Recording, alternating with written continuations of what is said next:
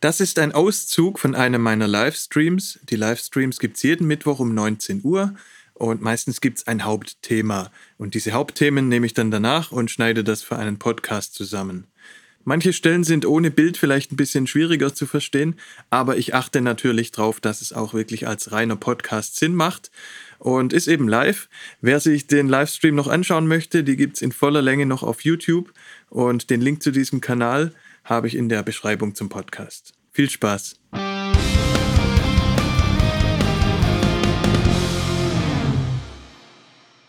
Guten Abend. Heute Abend geht's um alles.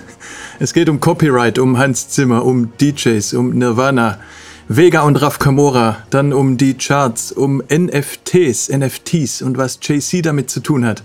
Dann hätte ich auch wieder ein paar Einzelspuren dabei von Rage Against the Machine und Dua Lipa dieses Mal, auch was moderneres. Und falls wir das alles schaffen sollten, würde ich noch einen Blick auf den Valomat werfen, weil wir bald wieder dran sind mit Wählen. Und ja, würde mich interessieren, was der vorschlägt, was ich denn wählen soll. Das wäre der Plan für heute und ich freue mich, dass ihr da seid. Und ja, schöner Song im Intro, das war von The Cause. Also C-O-R-R-S falls ihr den nochmal nachhören wollt, die danach in YouTube schauen, dann wird der Song abgeschnitten sein. Aber der heißt Forgiven, Not Forgotten von The Cause. Ja, finde ich auch schöner Song. Und letztes Mal haben wir ja viele Sachen angeschaut und kommentiert, die ihr auf dem Discord-Server gepostet habt. Und ich fand das eigentlich ganz abwechslungsreich, hat Spaß gemacht. Deshalb dachte ich, ich achte jetzt bis zum nächsten Stream die zwei Wochen mal drauf, was ich so alles anschaue in YouTube. Und habe mir einfach da mal ein paar Bookmarks gemacht, habe mir ein paar Sachen gemerkt und habe mir die einfach aufgeschrieben. Und das ist der Inhalt von heute alles, was ich in den zwei Wochen mir selbst in YouTube oder woanders angeschaut habe und interessant fand. Das werde ich jetzt euch heute zeigen, werde euch dann auch die Links natürlich in den Chat reinpasten zu den Videos und danach auch in die Videobeschreibung reinmachen. Und auf dem Discord-Server können wir es ja auch noch machen. Und falls ihr Vorschläge habt, was ich mal anschauen soll im Stream oder wo ihr gerne eine Meinung hättet oder wenn ihr was nicht ganz versteht von irgendwelchen Musikproduktionssachen und ich da vielleicht helfen kann, dann immer auf den Discord-Server posten. Da war auch schon wieder was Interessantes, da kommen wir dann nachher noch dazu. Tierschutzpartei, das äh, weiß ich gar nicht, was die außer Tierschutz noch machen ob überhaupt. Aber ja, also bei mir kommt, ich habe vor vier Jahren auch den Wahlomat gemacht. Da kommt ganz oft was Langweiliges raus bei mir, was ich niemals wählen würde. So FDP oder irgendwas. Also ich traue der Sache auch nicht ganz.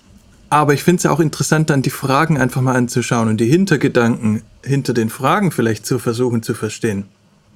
Weil oft wird man ja durch diese Ja-Nein-Fragen sehr schnell in eine von nur zwei Schubladen gesteckt ne, wo man ja auch ganz andere Beweggründe haben kann, Ja oder Nein zu sagen.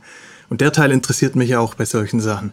Weil ich denke schon, dass ganz viele das wirklich als Orientierung nehmen. Und wenn das nicht ganz akkurat funktioniert, das vielleicht sogar ein bisschen alles verfälschen könnte. Aber dieses Mal habe ich ihn noch nicht angeguckt.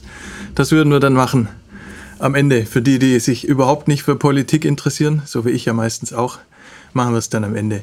Anfangen würde ich heute mit dem Thema Copyright und Musik. Und zwar gibt es da ein Video, das ich mal eben aufmache. Und zwar habe ich das schon mal im Stream erwähnt, zumindest, dass es das gab. Und jetzt gibt es aber ein Interview noch mit dem Typen. Weil der hier, der Damien, der hat einen TED-Talk abgehalten. Zu dem TED-Talk habe ich, glaube ich, sogar auch den Link. Genau, da können wir auch mal einen Blick drauf werfen. Eine Sekunde. So, eigentlich ging das Ganze hier los. Das war sein TED Talk, den ich ja schon mal, zumindest den schon mal erwähnt hatte und den Link gibt es gleich im Chat. Falls ihr es in Ruhe nochmal anschauen wollt danach. Wir schauen es jetzt auch gar nicht an. Ne? Ich gebe euch einfach einen Überblick, was ich alles interessant fand, ohne dass wir uns die jetzt alle anschauen. Das würde ewig dauern und wahrscheinlich interessiert ja auch nicht jeden jedes Video. Bei ihm ging es darum, dass er eigentlich eine ziemlich lustige Aktion gemacht hat. Er ist Rechtsanwalt, gleichzeitig sehr musikinteressiert und hat mit einem Kumpel dann irgendwann einen Algorithmus geschrieben, der alle Melodien nach und nach auf eine Festplatte geschrieben hat. Ne, also alle möglichen Tonfolgen Sie haben es irgendwie eingeschränkt, keine Ahnung, zwölf Töne lang, weiß ich nicht mehr genau. Aber es ist für einen Computer ja alles easy. Wenn man einmal den Algorithmus hat, hat man direkt Millionen von möglichen Melodien. In jeder Tonart, jede mögliche Tonfolge. Die haben die alle abgespeichert auf einer Festplatte. Und sobald etwas physikalisch niedergelegt ist, ein musikalisches Werk, also physisch niedergelegt auf Papier oder eben auf einer CD oder wie hier auf einer Festplatte, dann zieht er das Urheberrecht ab, dann gilt das als geschützt. Somit hätten die jetzt alle Melodien geschützt und das fand ich damals schon lustig und habe jetzt letztens, hat mir YouTube vorgeschlagen. Also wir haben ein paar ganz neue Videos auch heute drin, aber auch ein paar ältere. Das hier ist schon vom letzten Jahr. Ein Interview mit dem Herrn und das fand ich auch nochmal interessant. Gebe ich euch auch den Link, was die dazu sagen, warum die das machen. Weil die wollen jetzt ja nicht anfangen, da groß Leute zu verklagen, die dann danach diese Melodie benutzen. Und ich habe auch in den Kommentaren gelesen, dass irgendjemand, ähm, wo war das? Sekunde. Hier, as a musician, I don't feel particularly well protected by copyright law. I feel rather threatened, in fact, hat Adam Neely gesagt. Und ja, darum geht es eigentlich, ne? dass man einfach mehr Angst haben muss, fast als Musiker vor diesen ganzen Sachen. Angst davor, was aus Versehen zu klauen oder Angst davor, verklagt zu werden. Vielleicht auch mal mit Absicht, machen ja eh alle so ein bisschen sich inspirieren lassen. Und ich finde die Thematik halt sehr interessant. Und die Idee ist lustig, aber zeigt natürlich nur einen Teil der Wahrheit. Ne? Deshalb schmunzeln die auch immer und stellen das ein bisschen so als Witz auch hin, weil sie würden ja niemals damit irgendwas erreichen. Weil ein musikalisches Werk besteht ja nicht nur aus der Melodie. Also die Leute, die damals Urheberrecht gemacht haben, waren ja auch nicht blöd. Klar ist das jetzt nicht mehr ganz aktuell mit unserer heutigen digitalen Produktionswelt und Samples und alles. Aber ein musikalisches Werk wurde schon damals, als das geschrieben wurde, nicht nur aus, als Melodie bezeichnet, sondern auch wirklich Klangwelt, Rhythmus, Arrangement, Aufbau, Atmosphäre. Da gibt es so viele Sachen, die reinspielen. Deshalb ist ja auch so schwierig, dann was zu entscheiden, wenn diese Klagen immer kommen. Bei den berühmten Stars meistens. Nichtsdestotrotz, die Idee fand ich brillant. Ne? Auch einfach nochmal, um vielleicht eine Veränderung vom Copyright noch ein bisschen zusätzlich anzutreiben, weil theoretisch sind wir auch nicht mehr so weit davon weg, dass wir jede beliebige Klangwelt abspeichern können, jede beliebige Atmosphäre, jeden beliebigen Rhythmus mit allen Percussion Sounds. Für einen Computer ist das easy alles. Also aktuell ist es vielleicht noch ein bisschen zu viel, das weiß ich nicht. Aber vor 20 Jahren dachte man auch, dass ein Computer niemals ein ganzes Schachspiel simulieren könnte oder dass es ewig dauern würde. Na, und mittlerweile gibt es schon lange keine Menschen mehr, die gegen einen Computer eine Chance haben im Schachspielen. Weil das Spiel ist für uns zu komplex, aber für einen Computer halt nicht. Und genauso ist es hier. Das ist eine endliche Anzahl von Klangwelten. Das sind ja nicht unendlich viele. Es gibt ja auch nicht unendlich viele Frequenzen, die wir wahrnehmen. Ist ja alles irgendwo eingeschränkt. Und deshalb könnte man theoretisch irgendwann, wenn die Leistungsfähigkeit noch größer ist und jemand sich mal die Mühe macht, so einen Algorithmus zu schreiben, könnte man wahrscheinlich wirklich jedes mögliche Musikstück herstellen lassen. Und das wäre krass. Klar, da ist 99,9999 Prozent wäre Unsinn, würde nicht gut klingen, aber theoretisch wäre auch jeder Hit dabei. Genauso wie damals die Theorie, als es auch losging, dass man bemerkt hat, dass Computer so schnell werden. Oder vielleicht ist die Theorie noch älter, dass wenn wir zehn Affen hinsetzen und die tippen auf Schreibmaschinen. Unendlich lange. Wenn die unendlich lange tippen, werden die irgendwann jedes Buch aus Versehen geschrieben haben. Jedes Buch, das es schon gibt, jedes Buch, das es noch geben wird, wegen unendlich lange halt. Irgendwann wird jede Kombination drin gewesen sein. Ja, bin gespannt, wo das alles hingeht mit dem ganzen Copyright. Ja, und die Kommentare sind ja ganz oft für mich dann interess fast interessanter als das Video oft. Ne? Ich lese ganz viel Kommentare und das ist so ein bisschen mein Fenster in die Welt auch. Das sind ganz viele witzige Kommentare und bei denen, die viele Likes haben, sind auch selten blöde Sachen dabei. Eigentlich so gut wie nie. Aber ganz oft witzige Sachen. Das gibt mir so ein bisschen den Glauben an die Menschheit zurück dann. die haben wirklich Humor teilweise aber auch viele gute Meinungen. Na, und Links zu anderen Videos. Auch ganz viel, weil ich schaue schon extrem viel YouTube ne, und lese dann auch wirklich viele Kommentare. Das finde ich schon, schon immer ziemlich interessant. Ja, und hier ist ja ein gutes Beispiel. Weil er fängt an in dem Video ähm, zu sagen, dass er und ein Kumpel hatten ein paar Drinks und oft fangen ja gute Geschichten so an. Und hier der Kommentar zum Beispiel. Rechtsanwälte und Alkohol ist eine Formel für Desaster, schreibt er dann einfach. Fand ich auch lustig. Kann ich mir vorstellen, ja. Also wenn die auf dumme Ideen kommen, wird es für uns normale Menschen unter Umständen gefährlich. Ja, also ich verbringe teilweise mehr Zeit in den Kommentaren. Böhmermanns Affen, die kenne ich jetzt nicht. Sind die das gewesen? Nee, glaube ich nicht. Das war schon vor Böhmermann. Okay, das nächste Video,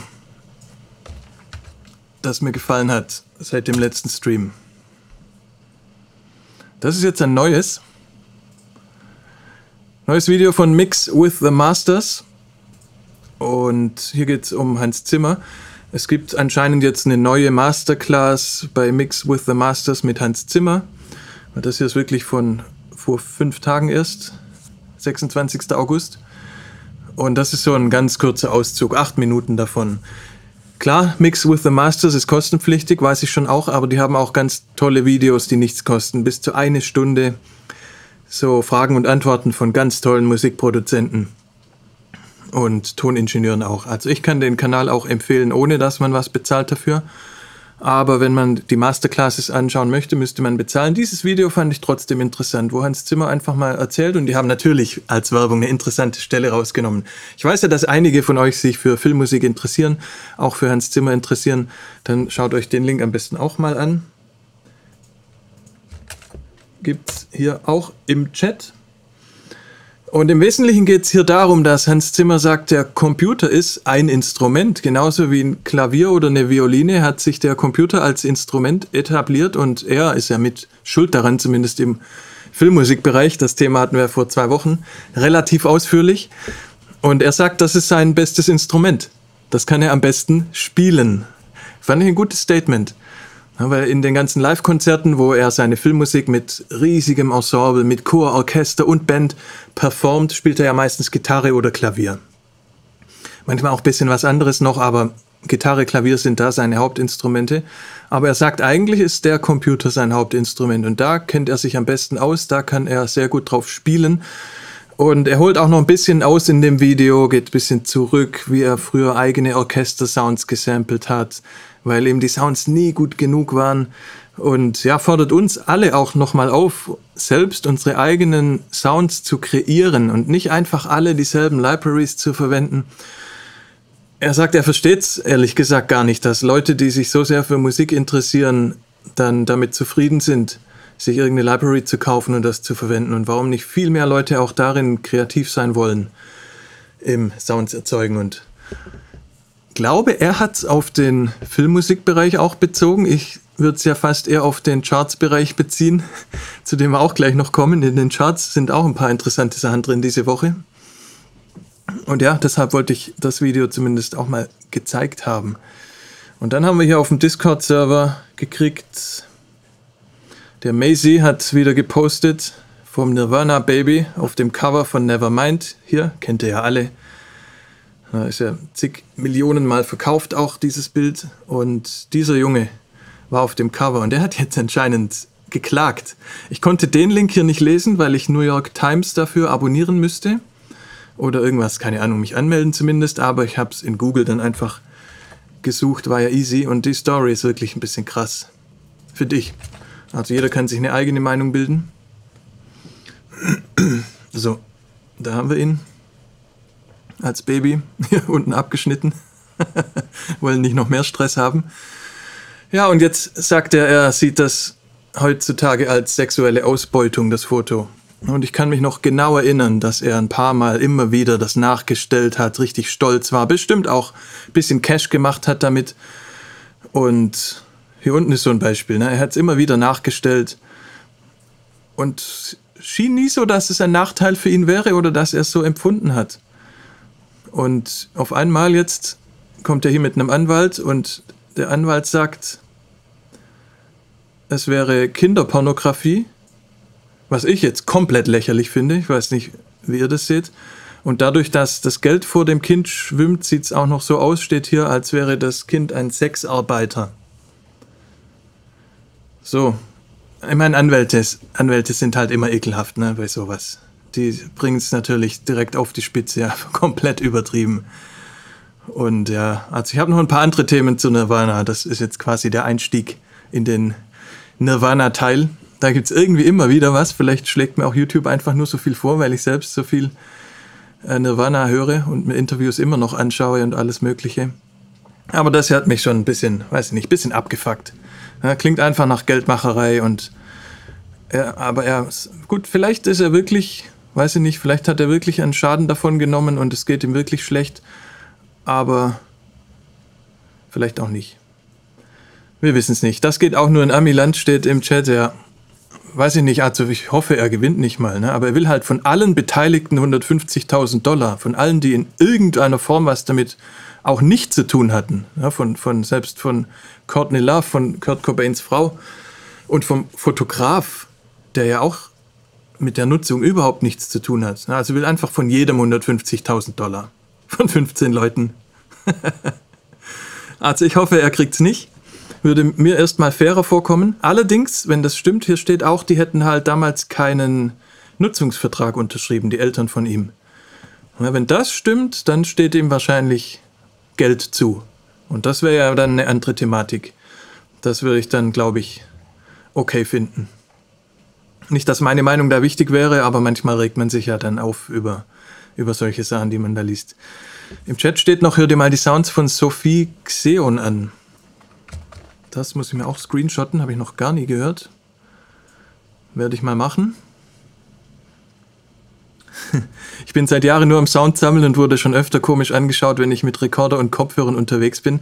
Wirklich, hat, haben sich noch nicht alle so dran gewöhnt, an diese Kamerateams und alles. Oder wohnst du vielleicht auf dem Land, wo du nicht so oft unterwegs In Berlin würde dich, da könntest du das nackt machen, da würde dich immer noch niemand komisch anschauen. Von seinen Eltern auch 150k? Ja, gute Frage. Na, eigentlich, genau, so sehe ich es eigentlich auch, ja. Die Eltern hätten das verhindern können. Naja, wir werden es im Auge behalten. Und hier geht's weiter mit Nirvana.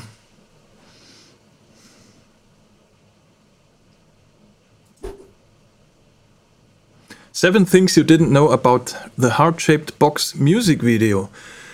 Und auf diese Seven Things You Didn't Know und Ten und hier der eine Trick und alles. Ich versuche ja meistens diese Videos zu meiden, um sie nicht noch mehr zu supporten.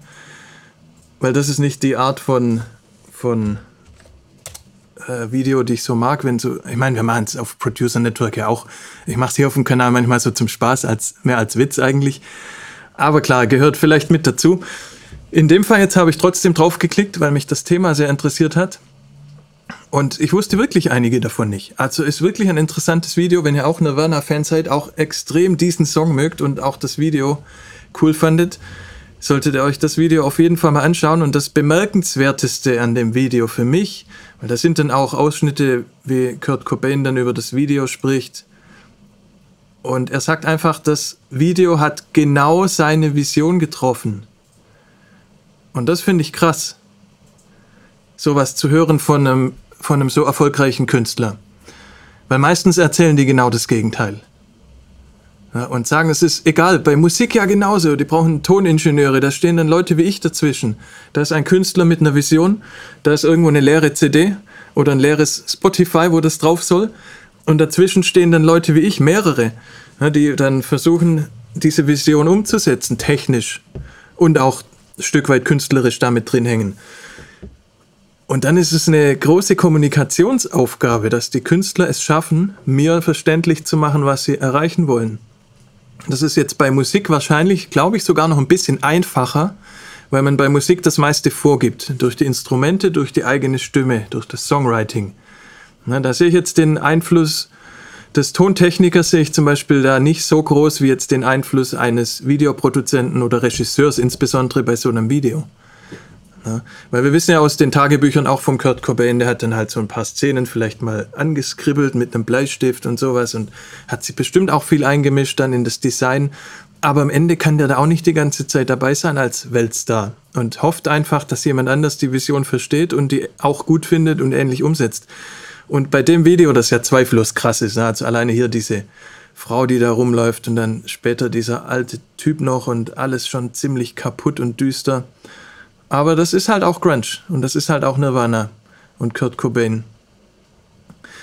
Und ich habe das so selten gehört, dass Künstler mit einer Umsetzung so zufrieden waren, dass ich da nochmal auf neue Ideen gekommen bin. Hab dann überlegt, was ist mit den Künstlern, mit denen ich unterwegs war. Wie war es denn da immer so? Weil ich kann mich erinnern, als Vega in der Jahrhunderthalle gespielt hat in Frankfurt, was jetzt auch bald fünf Jahre her sein wird. Das wird im November, glaube ich, ist das fünf Jahre her. Da werde ich auf jeden Fall einen Stream dazu machen, wenn das sich fünfmal jährt. Würde ich ein paar Sachen zeigen davon, ein paar Bilder vom Backstage, alles. Und auch da kann ich mich noch erinnern, wie viel er übers Bühnenbild nachgedacht hat und wie alles wirkt. Und wir haben dann noch ein Intro gemacht und der Vorhang sollte zu sein und da ist ja auch wie eine Dramaturgie drin. Ne? Und wir saßen, ich weiß noch, wir saßen am Abend vor dem Konzert dann bei ihm zu Hause, ich mit Laptop und haben dieses Intro noch zusammen gemacht mit Sprachsamples und mit meinen kleinen 40 Euro Kopfhörern habe ich das dann noch gemischt für eine riesen PA. Aber am nächsten Tag wurde das schon abgespielt. Und wir haben es dann beim Soundcheck halt einfach ausprobiert, ob das hinhaut. Bassbereich ist halt schwierig zu beurteilen, ne? auf so kleinen Kopfhörern. Und wenn es dann am nächsten Tag mit den riesen Subwoofern abgespielt wird für 4000 Leute, das ist schon ein ziemlicher Blindflug gewesen. Aber auch bei den Touren, wo ich dann später als Soundmann dabei war oder davor auch als Soundmann dabei war von Vega, ist mir das oft aufgefallen, dass er schon auch eine Vision hat, sei es musikalisch, sei es bildlich, egal ob jetzt von einem Bühnenbild oder von einem Song und dass es schon manchmal Probleme gibt, dann die umzusetzen und dass am liebsten wirklich jeder Künstler Toningenieur auch wäre und das alles selbst machen könnte. Und wahrscheinlich studieren deshalb ja auch so viele Musiker selbst dann Tontechnik und versuchen das zu lernen. Und ein anderes Beispiel, da war ich ja in, in derselben Zeit eigentlich, war ich ja auch mit Raf Kamora auf Tour. Und da kommen jetzt die beiden zusammen sogar. Vega und Raff. Für mich eins der am meisten ja, ignoriert ist jetzt übertrieben, aber überlegt euch mal, Raff jetzt Multimillionär und Vega Platz 1 gewesen und auf dem Video 40.000 Klicks, obwohl die beiden und auch noch Prinz Pi dabei. Ich glaube, das kam auf mehreren Kanälen raus, weil das ist selbst für damals viel zu wenig. Aber der Song ist auch richtig krass, finde ich. Ich gebe euch den Link. Und an den Song musste ich dann auch nochmal denken, aufgrund des Nirvana-Videos, weil da gibt es so eine Stelle mit Drohnen am Anfang, die der Raff so ein bisschen rumsteuert. Ich zeige euch mal eben ein Bild dazu. Hier, ne, sowas hier. Er hatte ja dieses, diesen grünen Bildschirm hatte er nicht beim Drehen. Und ich weiß noch, wie wir damals im Tourbus saßen, 2015, vielleicht war es 2014, bevor das released wurde, als wir da auf, auf Tour waren. Und er dann erzählt hat, dass er ein bisschen Sorge hat, ob hier diese Stelle, ne, mit dieser Drohnensteuerung, weil nachher sieht man noch so eine Drohne, die rumfliegt und er steuert das hier gleich so ein bisschen mit den Händen. Und diese Bilder hier mit diesem grünen Stich alles. Na, weil das haben die davor besprochen und meistens gibt man dann so Beispiele von Filmen. Und das soll so ein bisschen so aussehen, keine Ahnung, wie eine Mischung aus Matrix und Minority Report zum Beispiel, falls ihr die Filme gesehen habt. Und Raff hatte riesen Sorge, ob das cool aussieht, weil sowas kann ja direkt nach hinten losgehen. Na, wenn das hier, wo er dann mit den Fingern das steuert und diese ganze CGI-Geschichte, das ganze grüne Zeug war alles nicht da. Das haben die besprochen.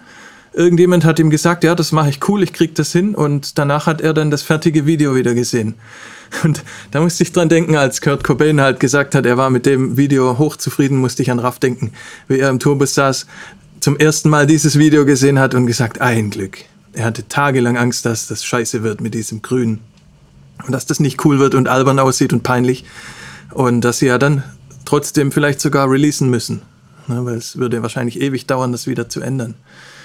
Ja, und Raff war ja immer einer, der sich extrem viele Gedanken gemacht hat um, um Optik auch und wie Sachen wirken und hat ja auch eigene Klamotten direkt rausgebracht. Gut, das machen die meisten Rapper. Aber ich war auch ein paar Mal dabei, wenn er Sachen beschrieben hat, wie die aussehen sollen. Ne? Mit, mit, er hat es dann verglichen mit ein Musikvideo hat er mal gesagt, das soll so aussehen, wie wenn ein schwarzer Rabe über Tokio fliegt oder ein UFO mit, mit so mattem Schwarz über Tokio fliegt in der Nacht. So, so beschreibt er. Und solche äh, kurzen Beschreibungen, die aber ziemlich gut sind, ne, was die Leute auch in den Texten schaffen. Wo man jetzt als Filmregisseur wahrscheinlich direkt ein ziemlich gutes Bild hat schon. Aber trotzdem kann es natürlich komplett in eine andere Richtung noch gehen. Und auch mit Kamerabewegung, mit Geschwindigkeit vom Schnitt gibt es so viele Faktoren bei einem Video. Ja. Was habt ihr noch geschrieben? Andere fangen Pokémons in der Öffentlichkeit, ja. Teilweise mit mehreren Handys, ne?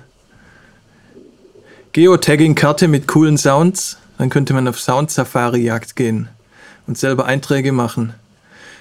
Ja, das wäre bestimmt cool. Vielleicht gibt es sowas sogar schon, aber ich glaube, dass ja, dass wir danach eh die meisten Sachen ein bisschen verfremden, ne?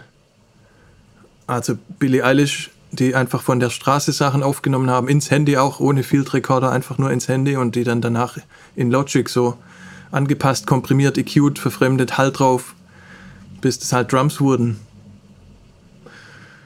Aber echte Sounds sind natürlich auch schön, ja, das stimmt schon. Also so eine schöne, echte Atmosphäre oder gerade für die At Atmo-Sounds, die ich ja auch immer hinten reinlege in die Songs, wo irgendeine Atmosphäre mitläuft, die man ja gar nicht aktiv hört und ja gar nicht wahrnimmt.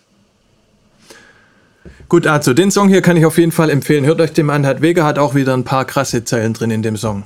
Das ist schon. Und Prinz Pia auch riesengroß. Weiß nicht genau, warum der hier so wenig Klicks hat. Ist ja eigentlich sogar der Kanal vom Raff. Aber vielleicht einfach zu lange her.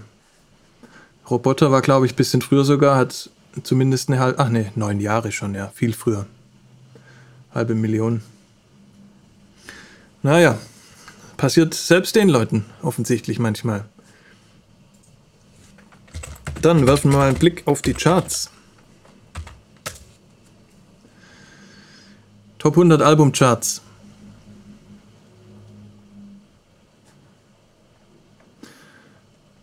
So, ich schaue hin und wieder mal drauf und wir hatten ja schon einige Streams, wo wir uns auch mit Popmusik befasst haben, haben das ja letztes Jahr schon auch mal ausführlich analysiert, was da so los war und wie ähnlich die erfolgreichsten Songs alle waren, zumindest in Länge, in Anzahl der Akkorde. Die hatten alle, die zehn erfolgreichsten Songs 2020 hatten alle drei oder vier Akkorde.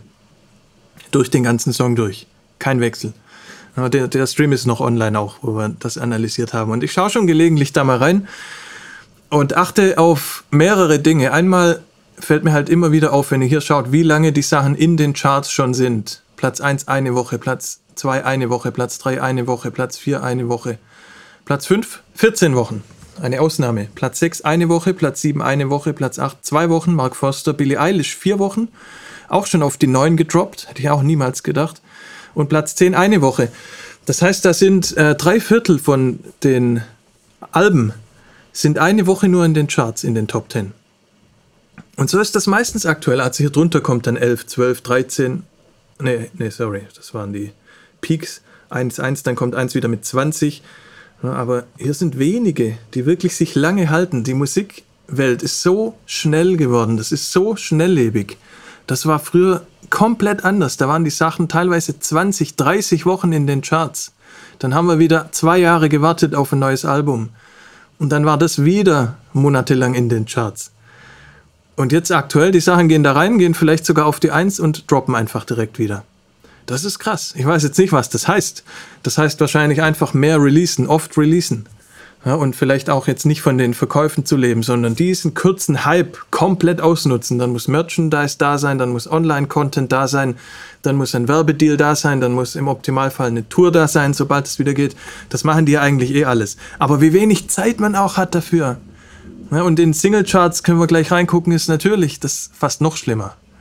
Aber bei Alben hatte ich immer den Eindruck, dass die sich eher noch ein bisschen länger halten würden als Singles. Aber sieht auch nicht mehr danach aus. Und hier Leoniden, Le Leoniden, wie auch immer man das ausspricht. Platz 1 in den deutschen Albumcharts. Schauen wir mal in Spotify. Ob ihr das versteht, was da passiert, dann erklärt es mir bitte. So, hier ist es schon, da habe ich nämlich vorhin schon geguckt. Es scheint eine echte Band zu sein, echte Instrumente. Ist ja auch mal wieder schön. Ach so, muss ich mich jetzt einloggen? Nee, bin, bin ich ja. Und wenn ich jetzt mal auf das Album klicke, das hier ist das Album, das in Deutschland gerade auf Platz 1 der Charts ist. Und jetzt schaut euch mal die Plays an. Wie kann das sein? Da hat es ein Song mit 8 Millionen. Aber das ganze Album wird relativ wenig geklickt, habe ich den Eindruck. Ne? 60.000, 60.000, 50.000, 40.000. Dann hier wieder 800.000 und eine Million. Dann wieder 40. Gut, das sind vielleicht, aber ne, das sind ganze Songs. 40.000, 30.000. Wie kann das auf Platz 1 sein? Oder ist das gerade erst noch so frisch einfach und explodiert das jetzt alles? Sowas habe ich, glaube ich, noch nie erlebt. Die Mainstream-Musikmedien sind schnelllebig, aber unter echten Musikfans sind immer noch die großen Bands und Künstler angesagt, zum Glück. Ja, das ist natürlich auch ein Teil der Story, ne? weil wir ja auch gesehen haben, dass die Charts sehr jetzt durch Streaming auch bestimmt werden und dass die Kids halt jetzt viel mehr Mitspracherecht haben in den Charts.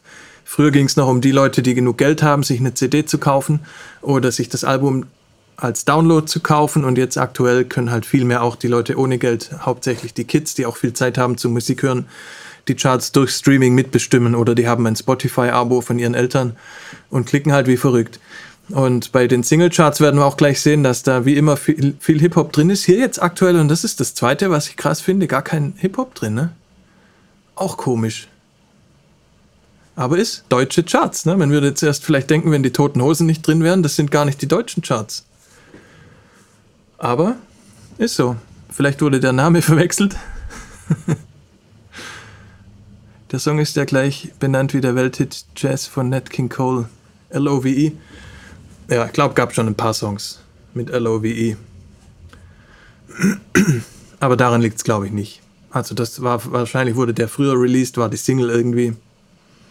Schauen wir uns mal die Credits an. Ja, Scheint eine echte Band zu sein. Schreiben auch ihre Songs selber. Super, das freut mich natürlich grundsätzlich. Ich habe nur ganz kurz reingehört. Ich weiß noch nicht mal, ob es mir gefällt. Ich war einfach erstmal nur erstaunt, dass ich Platz 1 überhaupt nicht kannte und dann zweitens sehr erstaunt, dass das in Spotify so wenig Klicks hatte. Ist Asche, Asche ist Hip-Hop? Okay, das kann sein, ja. Okay. Ja. Lordi, auch mal wieder da. Kommen sie wieder raus, die ganzen alten. Aber ich habe einige Sachen und das liegt wahrscheinlich auch an meiner Ignoranz. Ich habe auch Olivia Rodrigo noch nicht, zumindest wüsste ich jetzt auswendig keinen Song. Anna Karina Wojcik auch nicht, das ist aber wahrscheinlich Schlager, so wie es aussieht. La Fee, Mark Forster kenne ich natürlich, Billie Eilish auch. Aber wenn ich so durchscrolle durch die Charts, muss ich sagen, die Hälfte kenne ich nicht, zumindest vom Namen nicht. Hier unten kenne ich dann wieder BTS, Nura, Eric Clapton, Raf Kamora. Schauen wir mal in die Singlecharts.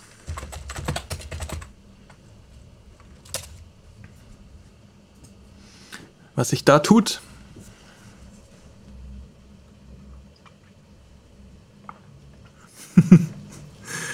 so, und wir gratulieren Metallica. Sie haben zum ersten Mal ihrer Karriere in den deutschen Singlecharts eine Nummer 1. Endlich.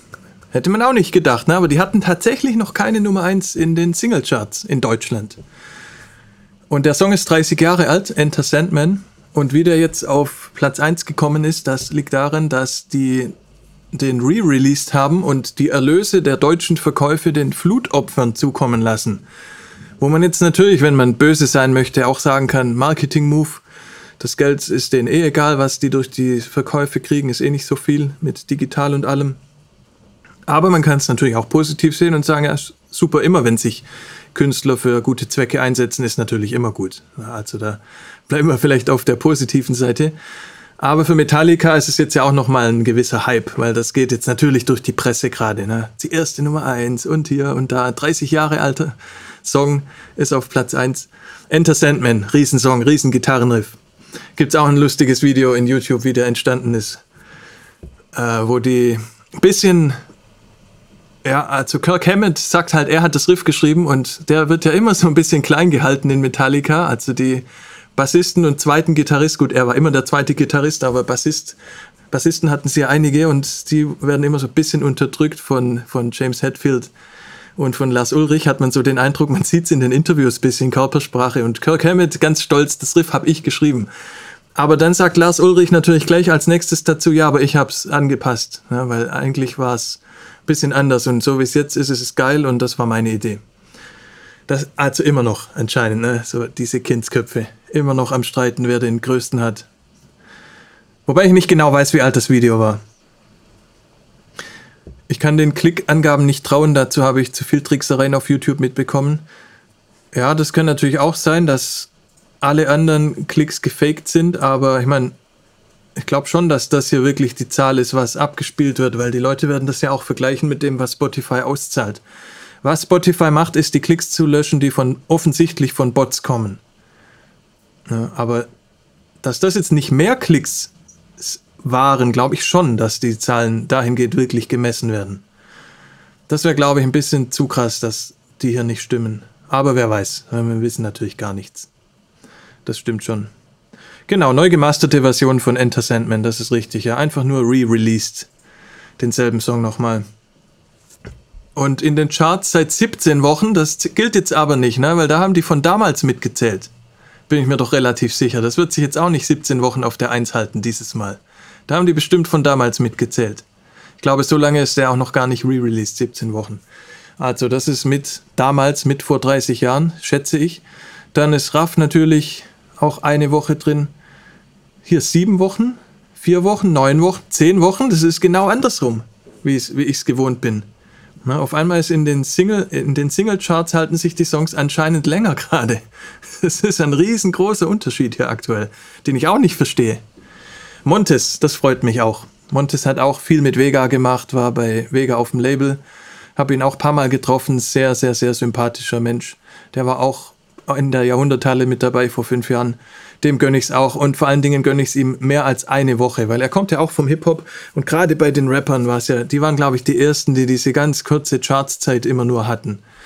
Na, die dann eine Woche auf der Eins waren und dann direkt wieder raus fast aus den Charts. Oder in der zweiten Woche auf 50 und in der dritten Woche wieder raus. Gut, hier ist jetzt auch Single Charts. Aber egal, wie auch immer, dem Montes gönne ich es auf jeden Fall. Ed Sheeran, dann Raff ein zweites Mal. Und hier ist wieder die Olivia Rodrigo. Little Ness. Wenig, also wenig USA-Rap generell, ne? Deutsch-Rap. Montes, weiß ich nicht, ob, ob der noch dazu zählt. Raff zweimal in den Top Ten, auch krass. Shindy kommt da unten noch. Sonst auch wenig Deutschrap aktuell. vielleicht gerade Pause, keine Ahnung. Dann hier unten Rinn, Kollege, aber schon wieder ein bisschen abgeschlagen. Na, zweite Woche, schon Platz 21. Wobei der ist auf 21 eingestiegen. Singlecharts ist aber auch nicht immer so. Also die Rappers sind in Singlecharts oft nicht so erfolgreich wie in Albumcharts. Das schafft halt wirklich dann halt Raff. Raff schafft es dann easy in die Singlecharts fünfte Woche dann von 1 auf 7 gesunken. Das ist ja eigentlich schon ziemlich krass.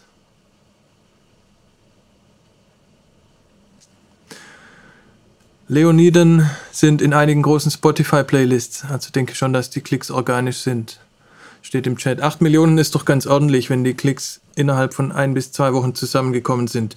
Ja, das stimmt. Na, vielleicht ist einfach noch zu früh. Vielleicht müssen wir da einfach noch warten. Steht denn hier irgendwo das Release-Datum? Kann ich hier in Spotify das Release-Datum nachschauen? Sieht nicht so aus, ne? Okay, dann copy-pasten wir das mal. Leonie.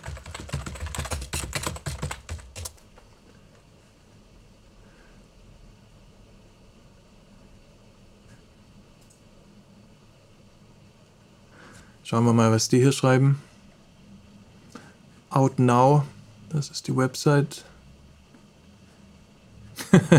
ist auch krass, ne? wie die Websites heutzutage aussehen. Sind nur noch Links, wo man es hören kann. Überall, selbst TikTok. Okay, das sind wahrscheinlich nur die Social Medias da unten. Ja, genau. Hier steht Go-To und hier steht Abspielen. Zu Tidal habe ich auch gleich noch eine Story. Ne? Tidal wurde ja verkauft. JC hat Tidal verkauft. Das ist auch eine heiße Geschichte. Kommen wir gleich noch dazu. Okay, eigentlich wollte ich das Release-Datum.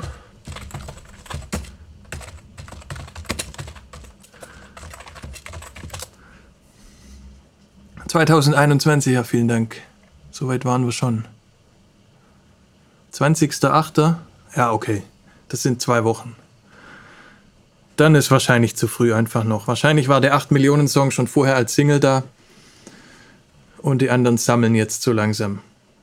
Also ich finde es nichtsdestotrotz für Platz 1 wenig, auch nach zwei Wochen, aber das wird dann wahrscheinlich schon noch ein bisschen explodieren dann. Genau, Single wahrscheinlich schon vor einem Jahr, jetzt auf Spotify ins neue Album eingegliedert. Das Musikvideo zu Love kam schon 2020. Alles klar. Kaum Schlager dabei in den Charts, hätte mehr erwartet.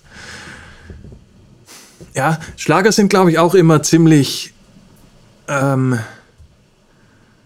ziemlich in sessional, würde ich vielleicht sagen. Ne? So vor Weihnachten, also das wird bald losgehen jetzt mit den Schlagern, weil das ist immer auch so ein Weihnachtsding mit Schlagern.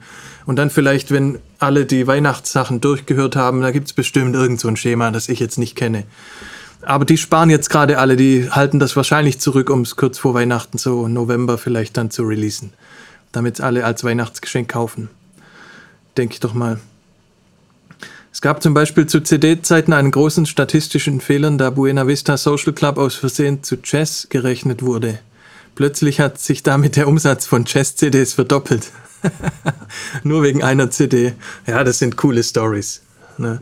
Und auch zeigt auch einfach, wie viel Macht solche Sachen haben. Na, weil auf einmal ist sowas dann in aller Munde, Buena Vista Social Club. Und genauso wie Metallica jetzt auf die Eins geht. Also ich will denen jetzt nicht unterstellen, dass das ein Business-Move war, aber es war bestimmt nicht schlecht fürs Business, die Sachen zu spenden und so auf die Eins zu kommen. Na, weil alle kaufen das jetzt aus Wohltätigkeit heraus. Halt. Nochmal. Und eine Single kostet ja auch nicht so viel.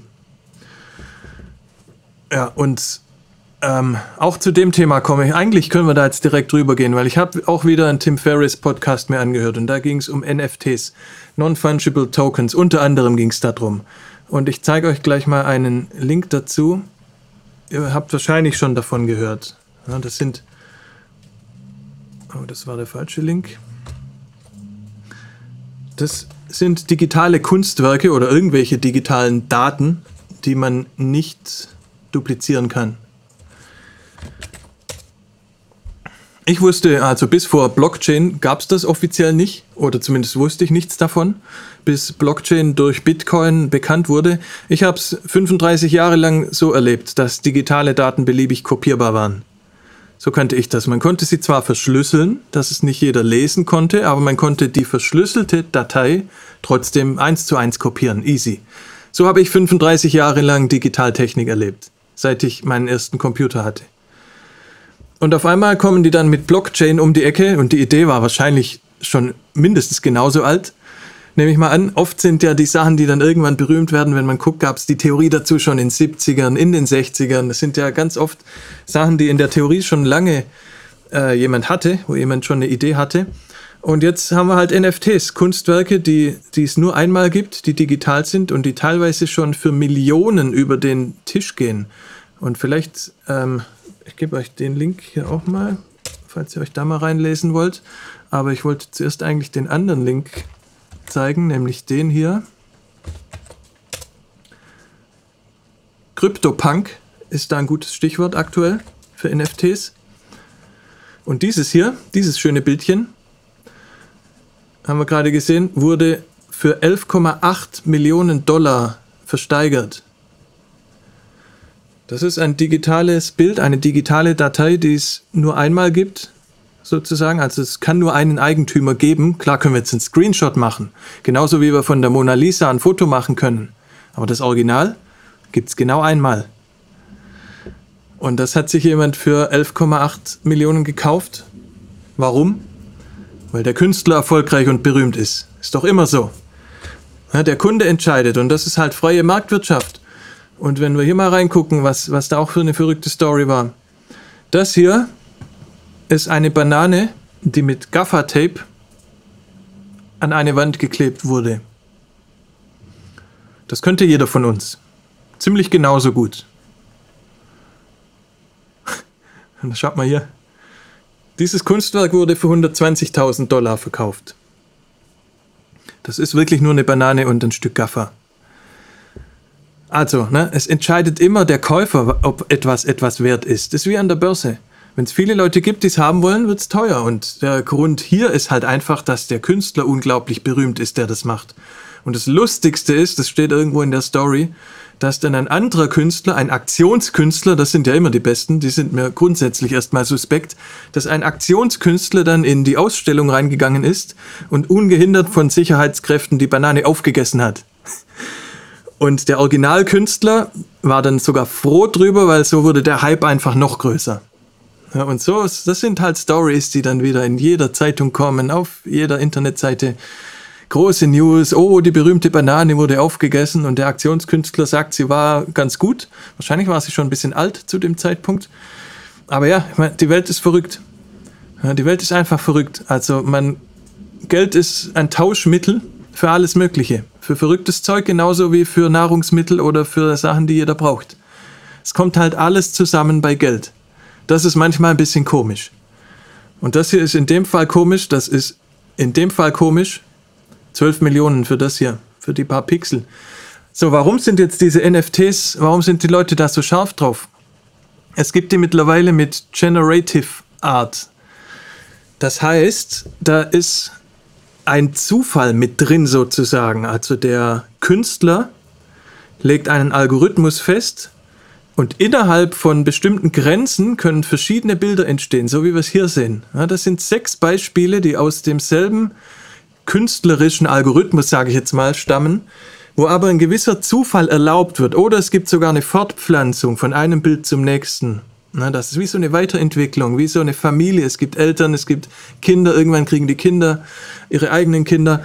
Na, und so kann man eben die, den Rahmen gestalten als Künstler und dann gibt es einen Zufallsfaktor oder einen Input sogar vom Eigentümer und dann wird etwas Einzigartiges erzeugt.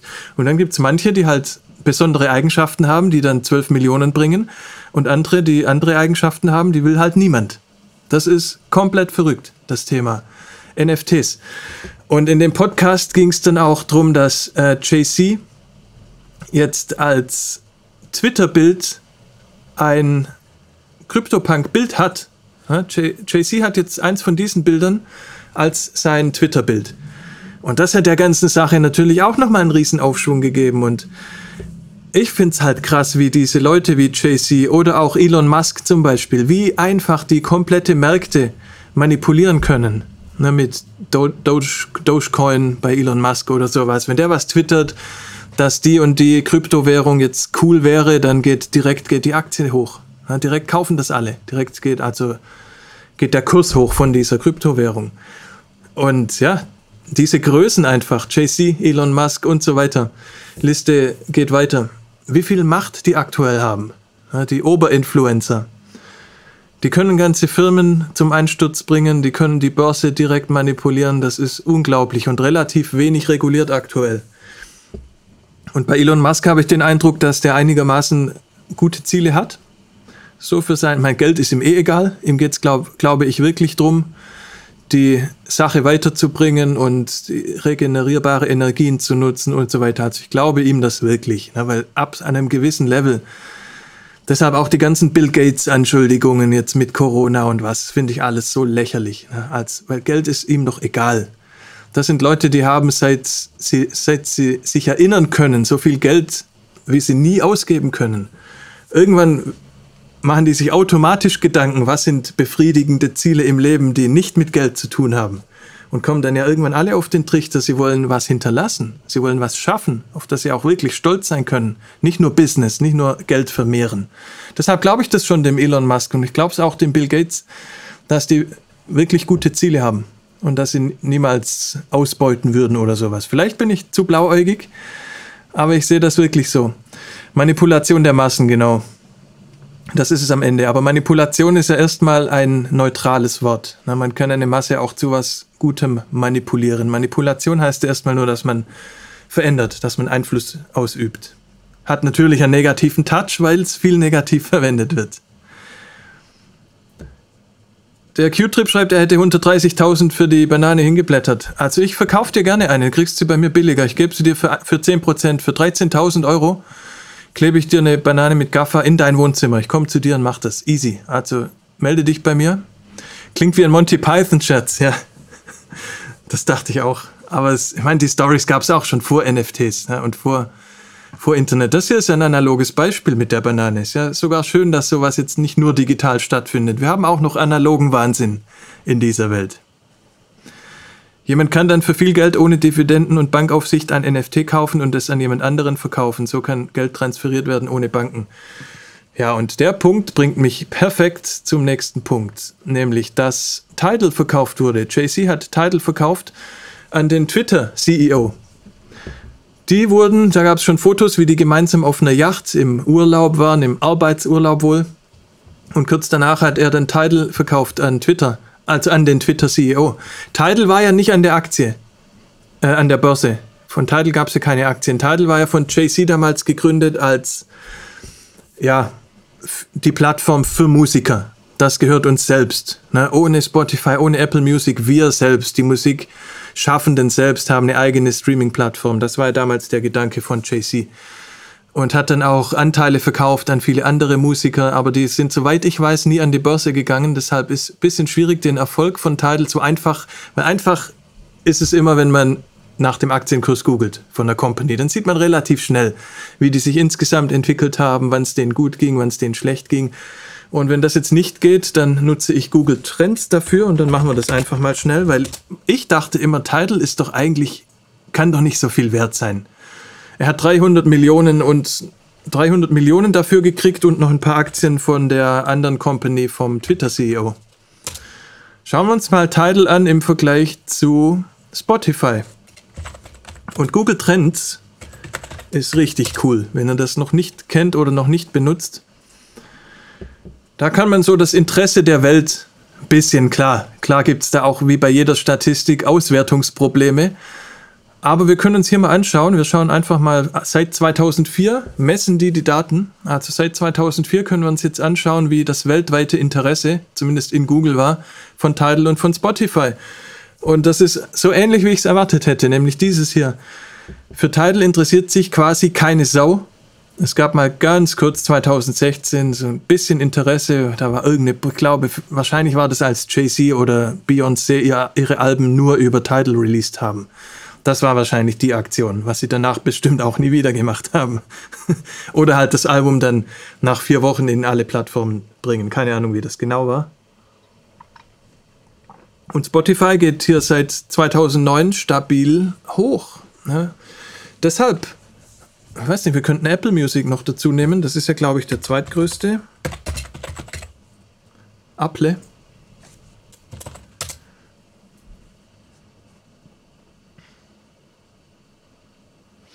Auch nicht viel größer jetzt als Tidal. Das heißt jetzt nicht, dass die Zahlen und die Umsätze, die die machen, so aussehen. Das heißt einfach das Interesse der Menschheit. Ne? Man kann es jetzt auch nach Ländern nochmal schauen. Schauen wir vielleicht mal USA. Kann ja, oder schauen wir mal Deutschland nur. Aber in Deutschland, nee, Deutschland ist langweilig, da will ja gar niemand teilen. Schauen wir mal USA. Wahrscheinlich ist es eh dasselbe. Ey, wie viele Länder gibt es denn hier? Was ist denn jetzt USA? United States, okay.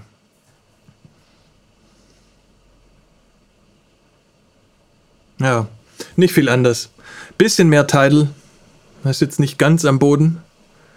Aber im Prinzip dasselbe. Keine Chance gegen Spotify. Niemand. Apple Music, keine Chance. Und es würde mich nicht wundern, wenn die Umsatzzahlen ein ganz ähnliches Bild sprechen. Sind das Millionen Suchanfragen? Interest over time, ich weiß jetzt nicht, ob es Millionen sind. Schauen wir hier drauf. Search interest relative to the highest point on the chart for the given region and time. A value of 100 is the peak popularity for the term. Okay, also es ist nur relatives Interesse. Es sind keine absoluten Zahlen. Relatives Interesse gemessen am höchsten Punkt. Ja, das heißt, die nehmen in den Kurven den höchsten Punkt auf 100, was jetzt hier Spotify wäre, im Dezember 2020. Und dann skalieren die die Kurven nach diesen 100 Prozent. Also keine absoluten Zahlen. Aber finde ich gut, weil mich interessieren ja die Relationen in dem Fall. Ich will ja jetzt nicht wissen, ob Spotify insgesamt erfolgreich ist. Das weiß ich ja eh schon. Sondern ich will wissen, wie ist der Vergleich? Wie steht Tidal im Vergleich zu Spotify? Deshalb finde ich es gut, dass die es relativ machen. Bestimmt kann man es irgendwann dann auch umschalten. Oder wollen vielleicht die Zahlen gar nicht rausgeben. Wie viel, was die absoluten Klickzahlen sind oder wie viele Leute das wirklich gesucht haben. Immer auch spannende Infos zu diesen Themen finde ich, auch, finde ich auf musicbusinessworldwide.com. Okay, also ein Tipp hier von Betty. Music Business Worldwide.com. Mache ich mir auch mal einen Screenshot, die kenne ich auch noch nicht, die Seite. Ja, und das Verrückteste zu dem ganzen NFT-Thema jetzt nochmal, um das mal abzuschließen, war in dem, äh, in dem Podcast von Tim Ferriss, den ich mir da angehört habe, dass die da auch gesagt haben, es kann auch bald einfach Geld gestreamt werden. Wir gehen arbeiten, wir kriegen nicht einmal pro Monat eine Überweisung, wie altmodisch und wie zeitversetzt ist das denn bitte? Oder auch Auszahlungen von Spotify. Na, die haben gesagt, das könnte durchaus irgendwann so sein, wenn wir arbeiten gehen, dass wir alle zehn Minuten eine Überweisung kriegen quasi. Alle zehn Minuten wird Geld gestreamt zu uns auf unser elektronisches Konto. Oder jede Stunde. Ja, in Realtime beim Arbeiten. Entweder wenn wir pro Zeit bezahlt werden, was ich ja eh komplett altmodisch finde, oder wenn wir pro Resultat bezahlt werden. Dass wir immer dann direkt Geld gestreamt kriegen, wenn wir gerade was erreicht haben, wenn wir was geschafft haben. Ist auch krass, ne? Auch eine krasse Vorstellung. Aber einmal im Monat Geld zu kriegen, ist tatsächlich auch altmodisch irgendwie. Für die, die fest angestellt sind. Zwölfmal im Jahr kriegen wir Geld. Das ist irgendwie, entspricht das nicht gerade dem Tempo, in dem der Rest der Welt abläuft. Spotify gibt am wenigsten Geld für Streams an die Künstler, obwohl die die größten sind. Sehr schade. Ja, das sehe ich ein bisschen differenzierter. Also da kannst du, falls du vor zwei Wochen nicht da warst, schau da mal rein. Da habe ich ganz am Anfang ziemlich viel über Spotify gesprochen. Spotify zahlt zwei Drittel aus. Und das ist absolut okay meiner Meinung nach, dass die ein Drittel behalten. YouTube behält 30 Prozent von Geldern, die die einnehmen, bei Werbung sogar noch mehr teilweise. Aber wenn jemand in YouTube was spendet oder eine Mitgliedschaft macht, behalten die 30 Prozent. Twitch behält 30 Prozent. Bei manchen Sachen glaube ich auch ein bisschen mehr, manch, je nachdem auch was für einen Vertrag man hat, wie groß man ist. Aber das ist schon so eine gängige Größenordnung, dass Plattformen ein Drittel behalten. Und für das, was Spotify aufgebaut und geleistet hat und dafür, dass sie alle hinter sich lassen, selbst die großen Amazon, Apple, Tidal, die nicht großen, die es aber eigentlich wären und eigentlich auch fast sein sollten, dafür denke ich, ist das okay, ein Drittel zu behalten. Und dass wenig bei den Künstlern ankommt, liegt ganz oft daran, dass die Plattenfirmen das meiste behalten, weil die noch altmodische Verträge haben. Und wenn deine Plattenfirma 40 Prozent einbehält, dann würdest du zwei Drittel kriegen von Spotify. Davon gehen 40 Prozent weg. Am Ende bleiben halt dir vielleicht noch 35 oder 40 Prozent als Künstler, wenn überhaupt, ne? weil dann geht hier noch was weg und hier und hier und hier. Es ist ja nicht nur die Plattenfirma oder das Label, ne? sondern dann bleibt vielleicht beim Verlag ja auch noch was und dann kriegt dann Management noch 20 Prozent und so wird es immer weniger. Das ist dieselbe Story wie früher, wenn wir CDs released haben über ein Major-Label, hieß es ungefähr ein Euro kommt zum Künstler. Aber wie kann das sein, wenn eine CD für 20 Euro verkauft wurde? Oder für 15 Euro? Weil halt so viele Stellen was abschneiden. Der Vertrieb behält was, Marketing behält was, das Label behält was, das Management behält was, der Verlag behält was. Da gibt es so viele Stellen, die alle ihre 10%, der Produzent behält was. Na, hier und jeder kriegt ein paar Prozent und das läppert sich so zusammen, dass am Ende eine, eine, ein Euro immer übrig blieb. Das war so die Faustregel. Und deshalb haben mehr und mehr Leute angefangen, eigene Labels zu gründen. Und die ganzen Hip-Hop-Künstler haben fast alle ihr eigenes Label, behalten einfach 5 oder 6 Euro pro verkaufte CD.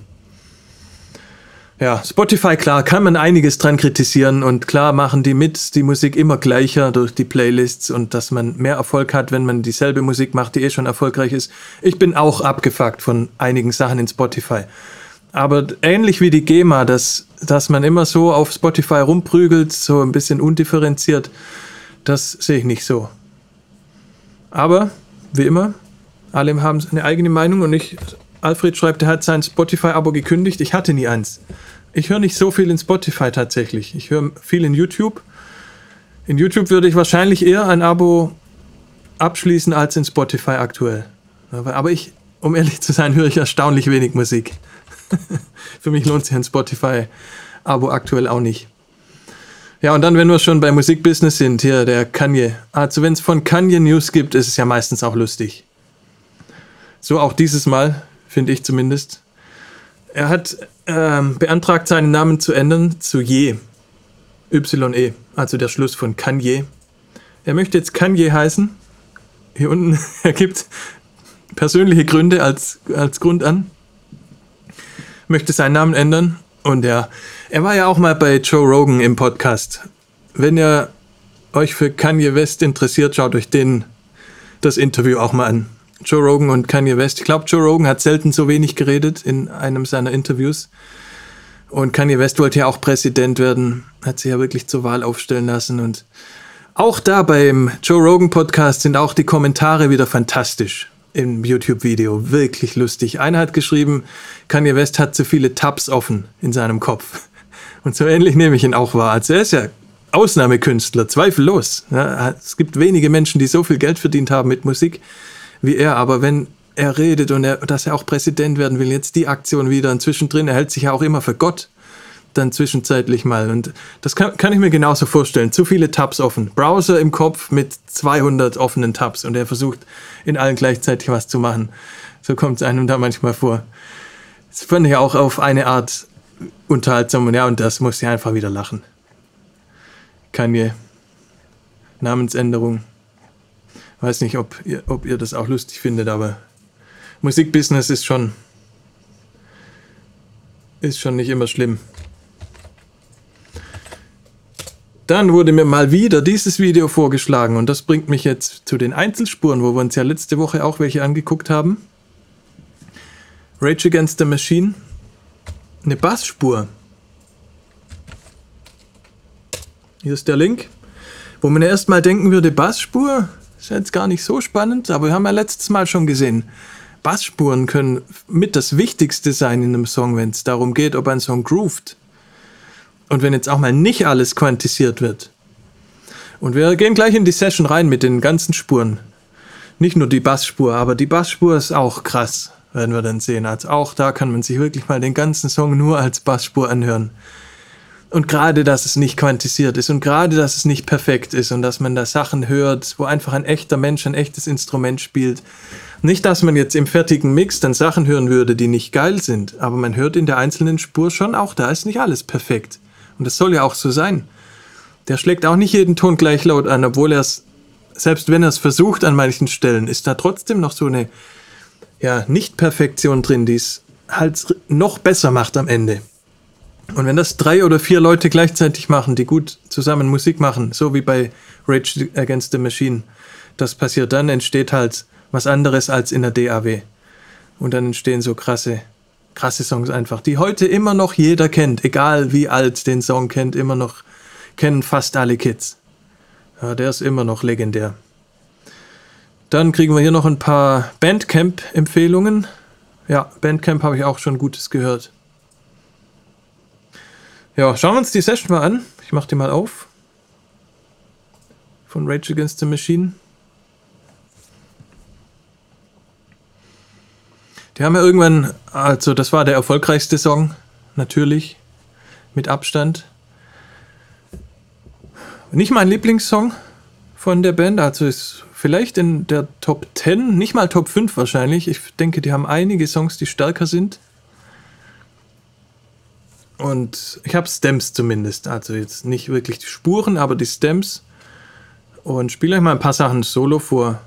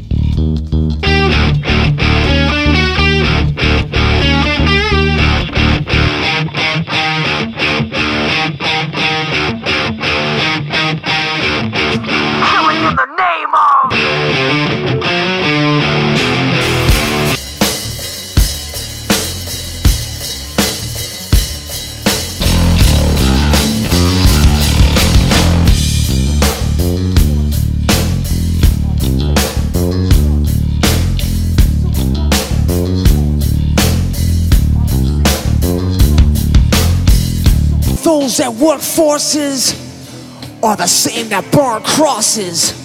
Some of those that work forces are the same that burn crosses. Uh! Killing in the name of. Ein paar Sachen erstaunen mich natürlich, wie in jeder Session, wo ich Einzelspuren kriege. Die Vocals, wie viel Hall die haben erstmal. Ich dachte zuerst, das kann doch gar nicht original sein vom echten Mix. Aber wenn wir alle Spuren zusammen anhören, ist das der echte Mix tatsächlich. Hört mal, wie viel Hall da drauf ist. Some of those that work forces are the same that burn crosses. Some of those that work forces are the same that burn crosses.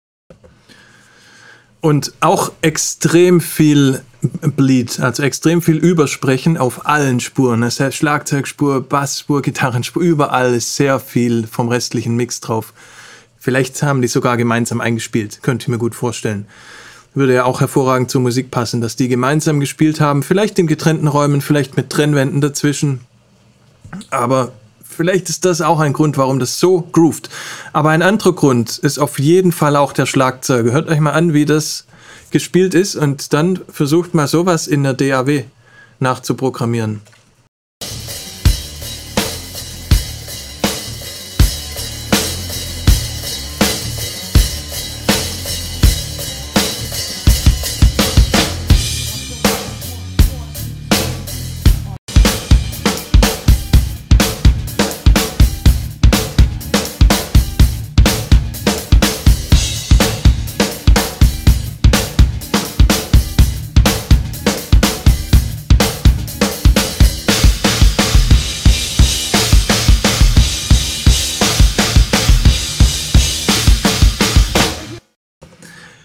Das klingt jetzt wahrscheinlich für Leute, die nicht selber Schlagzeug spielen oder selber Musik machen, klingt das wahrscheinlich nicht besonders. Aber das ist besonders.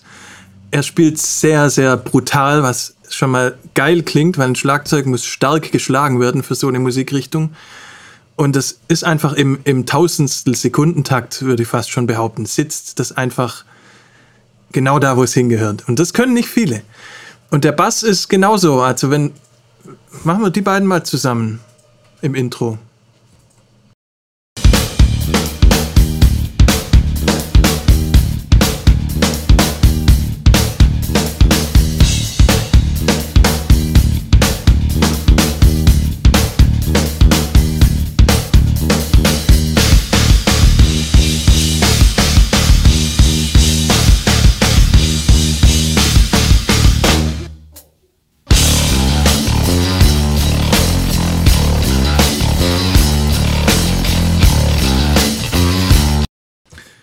An der Stelle finde ich krass, wie wenig Kickdrums er spielt. Ja, weil so ziemlich alle Schlagzeuger, die ich kenne, würden an der Stelle mehr Kickdrums spielen.